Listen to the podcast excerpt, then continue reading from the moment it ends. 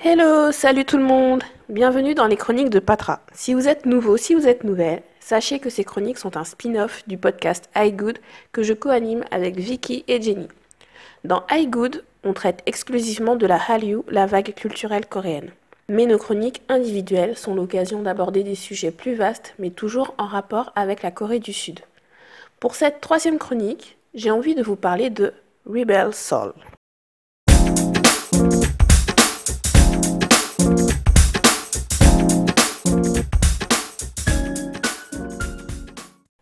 Rebel Soul est un roman d'Axi Ho, une états-unienne d'origine coréenne.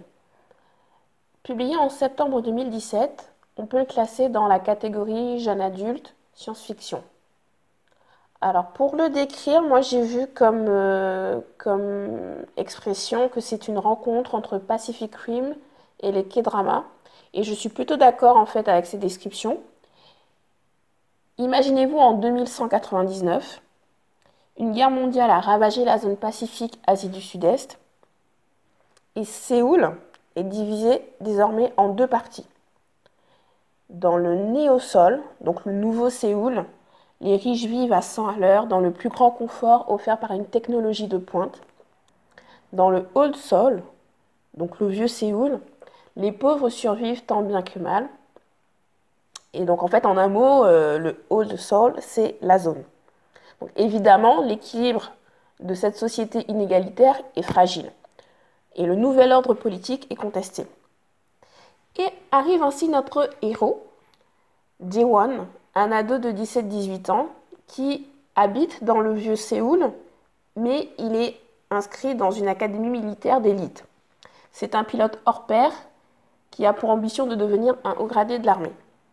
Donc quand je dis pilote hors pair, ça veut dire qu'il pilote des God Machines. Alors, un ou une God Machine, je ne sais pas trop. Si on devait le traduire, je crois que ça serait une machine de Dieu. En fait, c'est un robot géant. Il se contrôle par une connexion directe avec le cerveau du pilote, comme les Jaggers dans Pacific Rim. Donc, J1 est recruté pour participer au développement d'une nouvelle arme super puissante. Et sa mission consiste en fait à surveiller Ama, une adolescente qui joue un rôle essentiel dans ce projet militaire.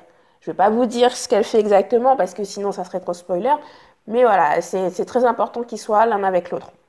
Et c'est là que l'aspect K-drama euh, entre en jeu parce que bien sûr leur première rencontre est hyper romancée et puis euh, l'intrigue suit quand même l'évolution de leur relation parce qu'évidemment au début ils ne s'aiment pas, c'est K-drama. Euh, et, au fur et à mesure ils se rapprochent. Mais en fait, au-delà de l'ambiance lycée coréen euh, de teen drama, il y a un visuel K-pop, et puis il y a un rythme de l'intrigue qui est assez euh, comme dans les manois coréens. Euh, en fait, le tout fonctionne bien parce que la base de l'intrigue même est solide. Axi O est attentive à construire un univers futuriste cohérent. Et ça, pour moi, c'est très important, la cohérence de l'univers. les enjeux politiques sont clairs et ils sont expliqués simplement parce qu'elle a vraiment construit toute une, tout un univers et tout un nouvel ordre politique, un nouvel ordre, un nouvel ordre du monde. Donc euh, il fallait vraiment que ce soit euh, carré et salé. Et en fait, dès que l'intrigue tourne un peu trop à la romance bubblegum, elle injecte un petit rebondissement en rapport avec l'intrigue de fond, qui est en fait bah, le projet militaire et puis euh, la lutte des rebelles contre l'ordre politique. Parce qu'en fait, c'est ça le dilemme de J1, c'est il a le choix entre être un soldat loyal à un régime autoritaire et vivre une vie ben, tranquille quand même, hein, ou il a le choix de rejoindre les forces rebelles et de vivre comme un fugitif. Donc c'est quand même des thèmes assez forts euh, pour, euh, euh, pour un adolescent, et c'est ce qui est intéressant. Après, si je devais parler d'aspects négatifs, pour moi, il n'y en a qu'un. C'est le développement de certains personnages secondaires, ou plutôt en fait le manque de développement de euh, Bora et Minwoo, qui sont deux camarades de classe et qui sont les amis de J1.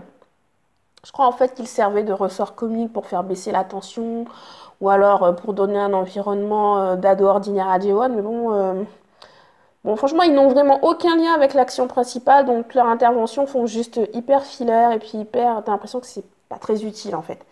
Mais bon, c'est vraiment le seul point négatif. Après, bon, ils n'étaient pas dérangeants non plus, hein, mais bon voilà, c'était pas c'était pas trop ça pour eux. Donc, euh, Soul euh, est disponible en e-book, mais aussi en format papier. Il fait 389 pages, donc c'est pas court, mais c'est pas non plus trop long. Par contre, euh, il n'est disponible qu'en anglais. Mais c'est un anglais plutôt facile à comprendre. Et euh, pour moi, je pense que c'est une bonne manière de pratiquer votre compréhension tout en vous divertissant, si vous êtes intéressé. À savoir que l'auteur Axio a mis en ligne sur son site une bande originale avec de nombreux morceaux K-pop et elle a fait un fancast. Donc le fancast, c'est-à-dire qu'on choisit ses célébrités pour, les, pour, le, pour donner un visage au personnage. Et donc en fait, elle verrait bien Lee Jong-suk dans le rôle de Jiwon et Crystal des FX dans le rôle de euh, Dama. Alors personnellement, Lee Jong-suk ne m'a pas laissé euh, de souvenirs mémorables dans des rôles d'action, donc je n'arrive pas vraiment à l'imaginer dans ce rôle de soldat ténébreux, séducteur, séducteur involontairement, et qui sait se battre. Par contre, j'aurais bien vu Lee dans ce rôle-là. Franchement, je le vois bien. En plus, je trouve qu'il formerait un joli couple avec Crystal euh, dans le rôle d'Ama. Donc, euh, ouais, moi, je préfère Lee mais bon, après, ce n'est que mon avis. En tout cas, un deuxième volet est prévu pour 2019. L'histoire se déroulera deux ans après la fin du premier volet et sera racontée du point de vue d'un autre personnage. Donc, j'ai vraiment hâte. Voilà, c'est tout pour cette chronique. J'espère que ça vous a plu. Vous pouvez me laisser des commentaires, me contacter via Twitter, France. Et à très bientôt